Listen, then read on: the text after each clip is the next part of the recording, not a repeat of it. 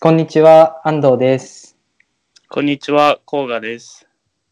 DD ガレージはデザイナーの古賀とデータデータアナリストの安藤が興味のあることや熱いと感じているトピックについて雑談形式で語り合う番組です。はい、よろしくお願いしますお。願いします。今回はあれだよね。はい前回、あのーゲストうんうんうん。が来てくださったので、ちょっとそそれの振り返りから始めて、はいちょっはとい。ゆるく最近のこととか、ねうんリモートのことを話していければいいかね。そうだね。うん。まあ、どう初ゲスト会だったけど、うん。まあいろいろ至らないところが、 ね、準備、準備する側としてはできてなかったなって思うところがあるけど、うん。やっぱ面白いね、ゲスト呼ぶと。そうだね。やっぱ、つよつよだった ね。いやー、俺もデザイナ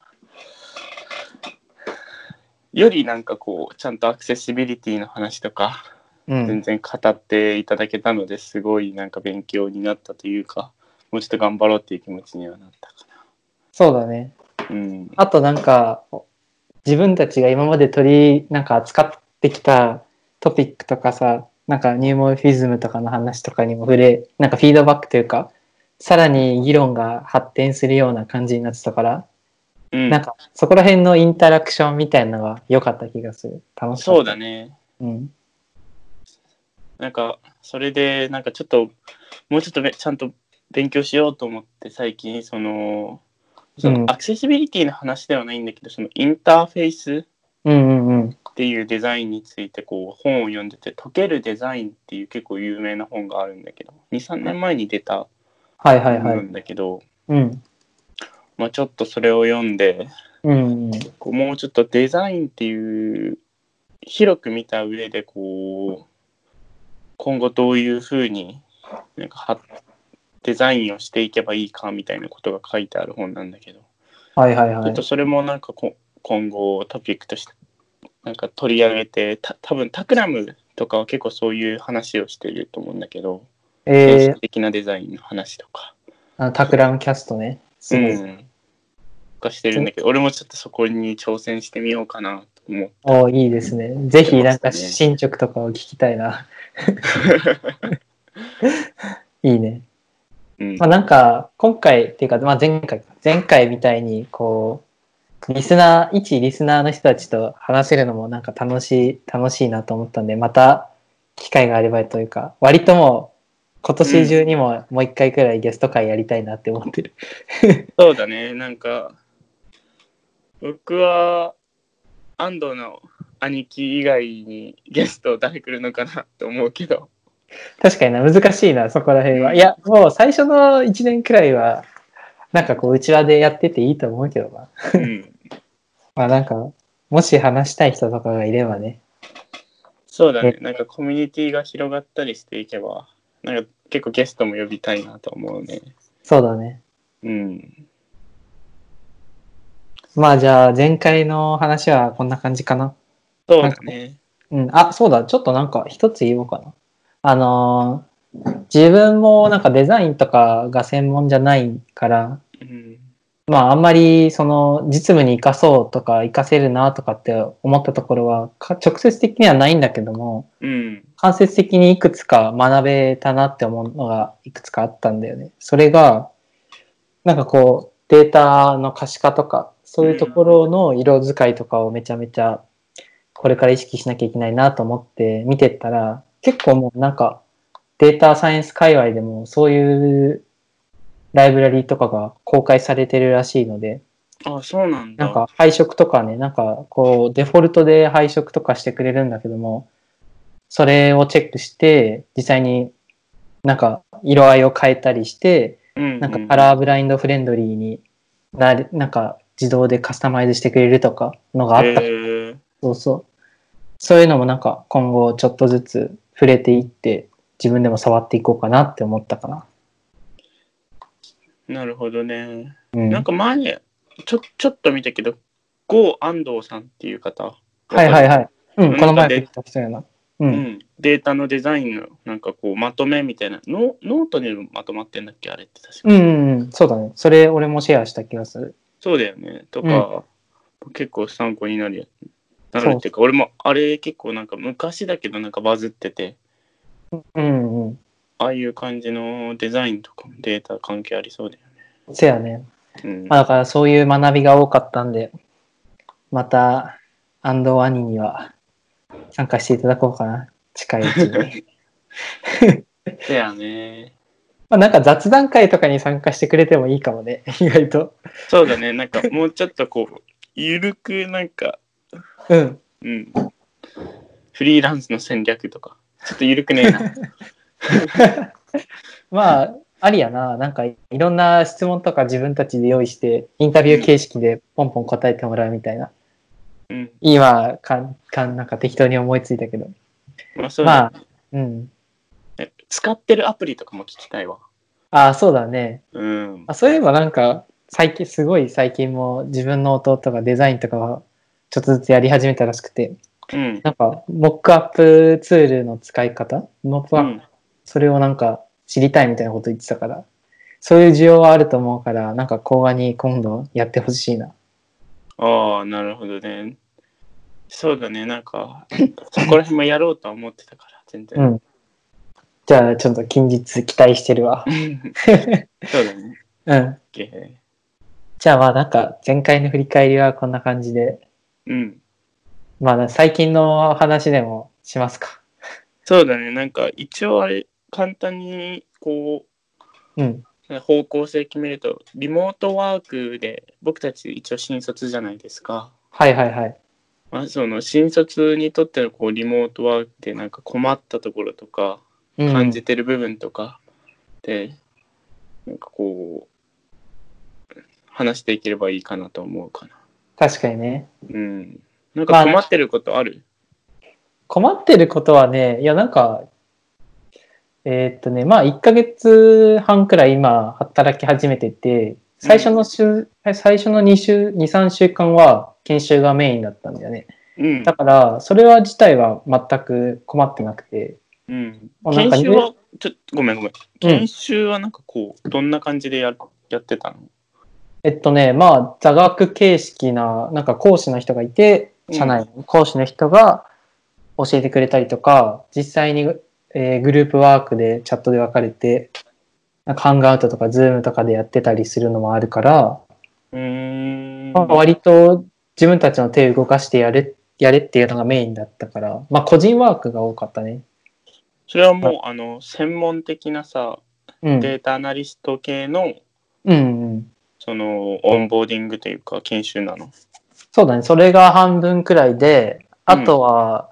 まあ、マーケティングコンサルみたいな人たちがいるから、うん。その人たちのワークにつ、ワークをやったりとか、なんかマーケティングフレームワークとかを使って、実際の案件の、まあなんかケーススタディやってみましょうみたいなのがあったりとか、うんうんうん。そうだね。そういうのが多いかな。なるほどね。入社式が終わって、なん、それがなんか4月1日で、うん。で、3日間、3日間いなくか、2日間くらい、こう、なんかセキュリティ研修とかやって、PC 配布とかされた後にもうすぐ、もう来なくていいよって言われて。 だから、一回も、なんか満員電車を経験したことが ない。働いて。マジか。まあ、このまなまるほどね。続くかどうかはね、まだね、5月の今は半ばだけど、わからないけど、どうなるかはね、わかんないけどね。じゃあもう研修は終わってるんうん、ほぼ終わり。まあ、ちょこちょこあるけど、なるほど、なるほど。別になんか困ったことがないっていう感じなんだ。ああ、でもね、なんかね、困ったのはね、引っ越したばっかりだったから、うん。全然在宅環境がそろ整ってなかった。ああ最初の1ヶ月は大変だったね。そうだね。もうなんか僕が安藤に前遊びに行った時も、はいは椅子い。とか、椅子とかなかったもんね。地べたに座ってなんかそうそうそう低いテーブルで。安 藤はその窓際になんかこう窓ぎ窓際の窓縁になんかこうパソコン置いてカタカタやったりしてたも ん。そうそうそうそう。最初の2週間くらいは、ずっとスタンディングスタイルで、 なんか、マジ作業か。してた。で、家具とかこうオフィス環オフィス環境っていうかこうその労働環境を整えれたの。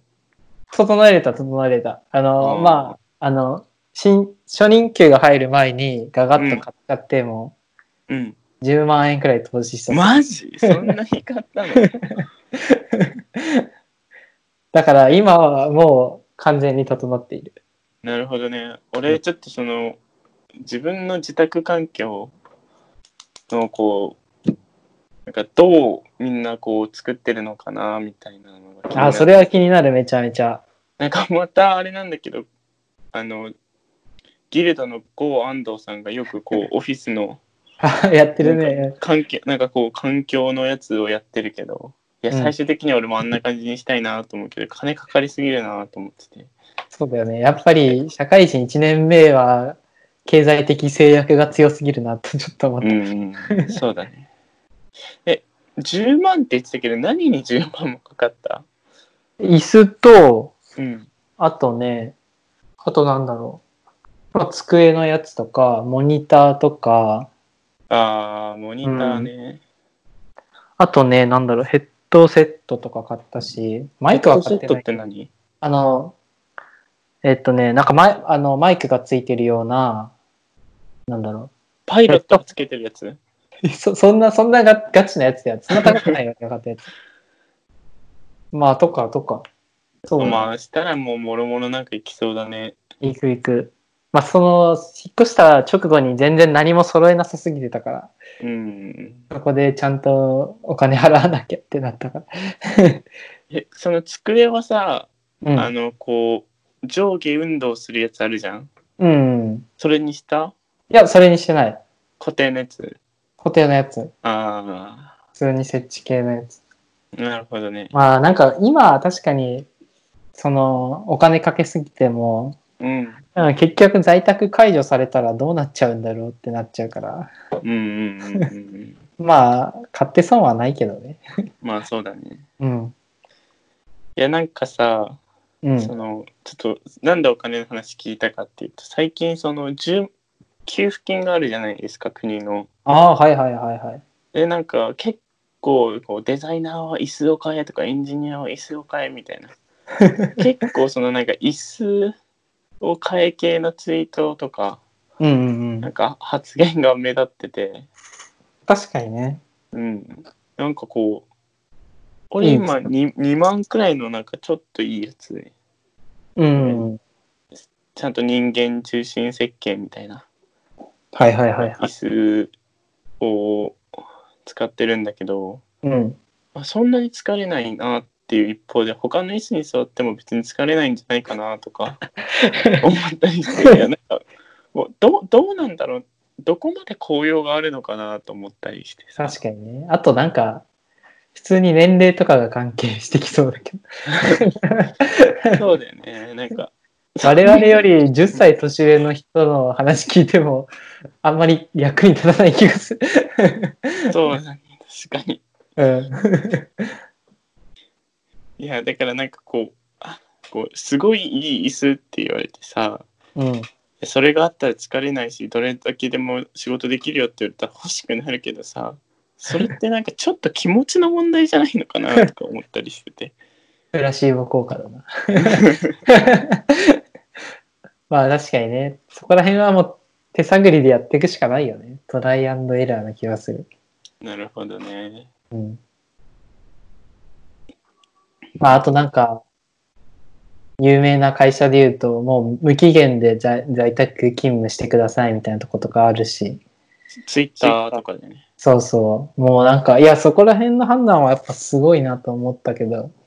うん。それが自分の職場に適用されるかは、まあ、ないと思うから、まあ、どうなるかわかんないよね、本当に。うん。ちょっと待って。はい。歌聞こえる大丈夫聞全然聞こえないよ。こえないうん。聞こえない。オッケー。歌すごい歌ってる人いるから。じゃあ、まあなんか、こんな感じでリモートのうん。無教設計を今後とも揃えつつ、整備しつつ、まあ、頑張っていきましょう。そうですね。なんかそれは結構こう、あれだよね、オフィス環境系の気持ちだことだけどさ、そのメンタル的にはさ、うん。どうなのこう、ずっと一人なわけじゃん。はいはいはい。だとこう、え、逆に、こうがどうな思ってるのか最初に聞きたいわ。え、俺はなんか別に一人で黙々とさ、うん。別にやることの方が多分、うん。なんかこう、すいや、別にメンタル、あ、ごめん、メンその効率、仕事が効率化とかいう話じゃなくて、メンタル的にはうん。全く問題そうだよね。意外とね。と思っててまあなんか職種が僕たちこうまパソコン一つで完結するというかあ、うん。こうクライアントと向き合うっていうすごい向き合っている仕事ではないから僕はまあそうだね。営業とかって話ではないからね。結局こうアウトプットが評価されるような感じだから、うん。そこまでこうメンタルがどうのっていう話はないかな確かにね。うんでもなんかあんまりさ、意外とメンタル参ってるみたいな、なんかみ参っちゃうんじゃないかみたいな話を最初危惧されてたけど、うんなんかまあ、周りの人でもかなり適応してるなっていうか、自分も適応できてるなと思っていて、うんむしろ外に出ないとストレスがかからない し、こう、改善しようと思えば自分で改善できるから、なんかうん俺はすごい働き方としていいなと、むしろ賛成派なんだ、肯定派なんだけどね。まあそうだね。ぼうん。なんかこう自宅だけっていうのもちょっときついから、うん自宅とオフィスをあまあこそうだよねなんかやっぱフレキシビリティになんか使い分けれるのが一番いいよね。まあ、それは思うね。なんかやっぱり、うん、こう、まあ先輩の話とか聞いてもそうだし、やっぱりオフィスがあるところって、おことってやっぱりメイン、えメなんかメリットがあるだろうから、やっぱり、うん。その情報量の伝達とか、一緒にミーティング進めるには、まあなんか折り合いが必要なのかなと思うね。うんこうオフラインでやるとことオンラインでやるとこ。まあなんかそこら辺がまだこうベストプラクティスというか、最適解がみんな見つけれてないから、うん1ヶ月や2ヶ月だったら、まあ今後、なんか思ったの、面白いなと思ったのは、我々は、僕らの世代は、なんか、なんだっけ、リモートネイティブっていう言葉がある、なん か、見つけたから、まさに、まさにその通りだなと思って。確かに。自分たちがなんかこういろんなことトライして知見とか共有することで来年の後輩とか自分の部下とかにこう未来の部下とか、まあ、共有できればいいのかなって思うね。うん。じゃあまあなんか在宅勤在宅時間が多いと思うんだけどなんか最近家でやってることとかあるんですか、いやなんかまあこう学生の頃と比べて経済的に若干豊かになるじゃないですかそうだ ね。うん、僕はもうずっと本が欲しかったんで本を読むのがすごい好きだけど、うまあん、いつも図書館で借りて返してメモしとくみたいな感じだったんだけどまあなんか好きな本を好きなだけ買えるみたいなようになってきてそれめっちゃわかるわ。デザインを買っデザイン系の本を買ってたりしてうん、まあなんか最近ここ1週間で読んだ本だとはい。なんか3つあってうん、なんかあの溶けるデザインっていう、ほうほあのーう。まあ、さっき言ったやつか。こうハードウェア IoT とか UX に関するデザインの本うん、うん。で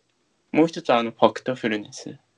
ああ、読みました、僕もファクトフルネスは。あじゃあファクトフルネスの話できそうだね、 今、 まあ、あとはなんかプラットフォームの教科書っていうのがあって、はいまあなんかマーケティングに関する本なんだけど、うん、まあなんかこうプラットフォームビジネスっていうなんだろうなこう他のサービスと連携しながらなんかプラットフォームになってはいはいはい。なんかどう戦略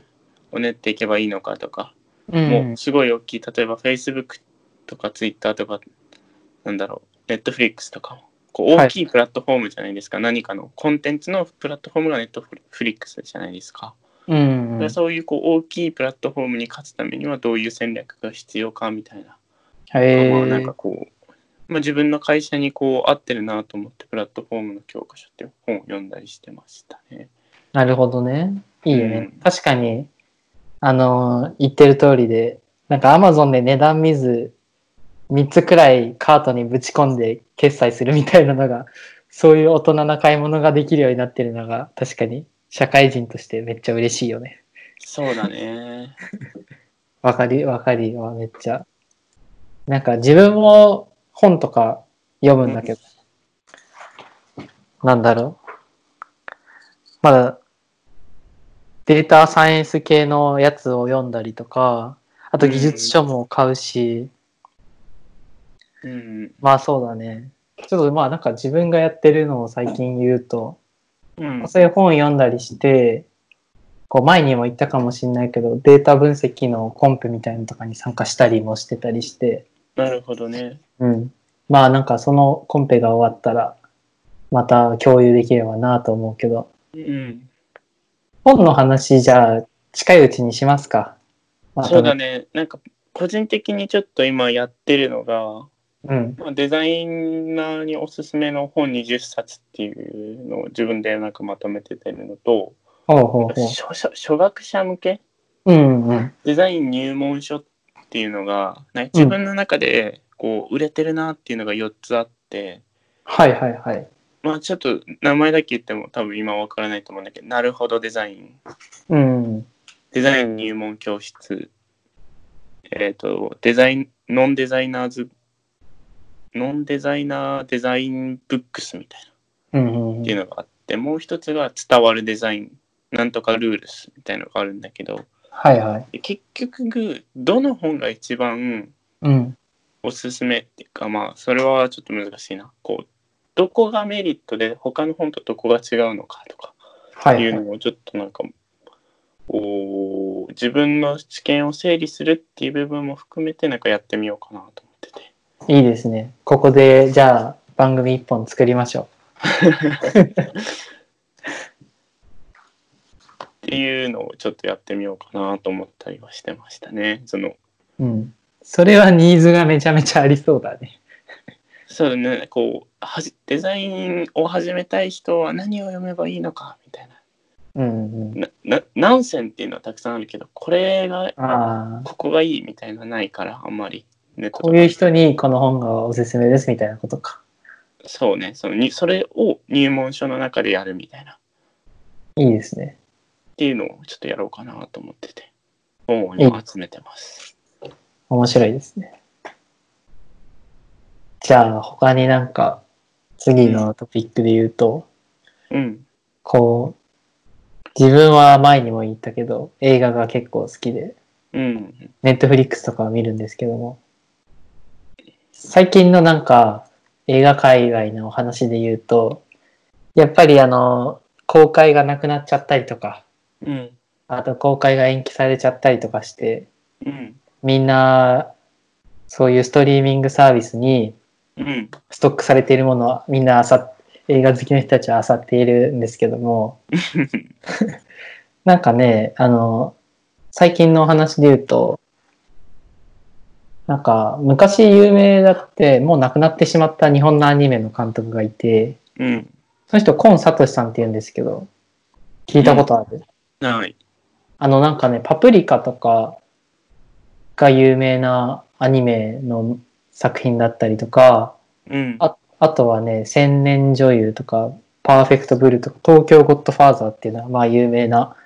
作品なんだけどね、うんその人がこう、亡くなって10年経っちゃったから、うんまあそれを機に、こう、ネットフリックスとかもいろいろフィーチャーしてるんだけど、うんその見たことないっていうならめちゃめちゃおおすすめできる作品ばっかなんで、なるほどねこう、日本だったら宮崎駿とかがめちゃめちゃ有名じゃないですか。うんうんうん。だけども、こう世界的に見ると、やっぱ宮崎駿、ジブリもすごいけども、このコンサートして人は、なんか若くして亡くなったけど、めちゃめちゃ映画界に影響を与えて、与えていて、うんこう、有名なところで言うと、あの、クリストファー・ノーランとかって聞いたことあるうん。の、インセプションってあるじゃん、映画。ああ、俺が一番好きな映画だわ。マジで。うインセプションは、なんかすごい、そのパプリカっていう映画から影響を受けているってことを指摘されていたりとか、へえ。実際に全く同じようなシーンがあるんで、なんか夢とかをコンセプトにしているから、うん。ぜひ、なんかめちゃめちゃおすすめできる。ネットフリックスで見れるし、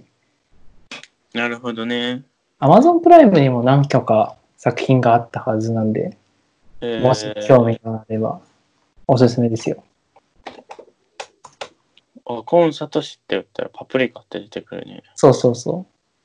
あ、なんかあれだね、こう、ちょっと、こう、なんか、ああ、ふちょっと古いというか、エモい感じのアニメだね。う。そうだよ。あの、まあなんか、なんて言うんだろうな。まあ古い、確かに作品自体も古いし、まあ一番有名なパーフェクトブルーってのは多分90年代うん。なんじゃないかな、多分。えで、そのスタイルみたいのも独特で、もう見てて描写が美しいし、うん。ぜひぜひ、おすすめです。週末にでも見てくれれば。えー、ちょ、ちょ、これすごいき、パプリカと、なんだっけ、ゴッドファー、東京、東京ゴッドファーー。ザーと、あ、レッドブルーじゃない、パーフェクトブルー。あ、パーフェクトブル ーか。うん。このね、ちなみにパーフェクトブルーっていうのは、こう、スリ、スリラーというか、ホラー、ちょっと怖い系なんだけどもね、サイコホラーっていうのかなええ怖い系なんだけどもね、これもなんかめちゃめちゃハリウッドとかに影響を与えていて、なんかブラックスワンっていうアカデミー賞を取ったなんか映画があるんだけども、ー、わかるよ。それもこれ、パーフェクトブルーからめそのシーンとかをオマージュしていたりとか、もえうストーリー全体が、まあすごい真似というか、着想を得てるんで、そうそう。ー、まあなるほど、なるほど。まあまあまあ、こんな感じかな、自分の映画、映画トークは。うん。まあなんか、一応こんなところで、そうだね、振り返りと雑談っていう感じで、うん。 1話、じゃあ次の回は、えーっと、まあ、工画からうん。デザインに関するところがあるというので、じゃあ一旦、一旦、今回はお疲れ様でした。お疲れ様でした。はではいま。た次の放は送い。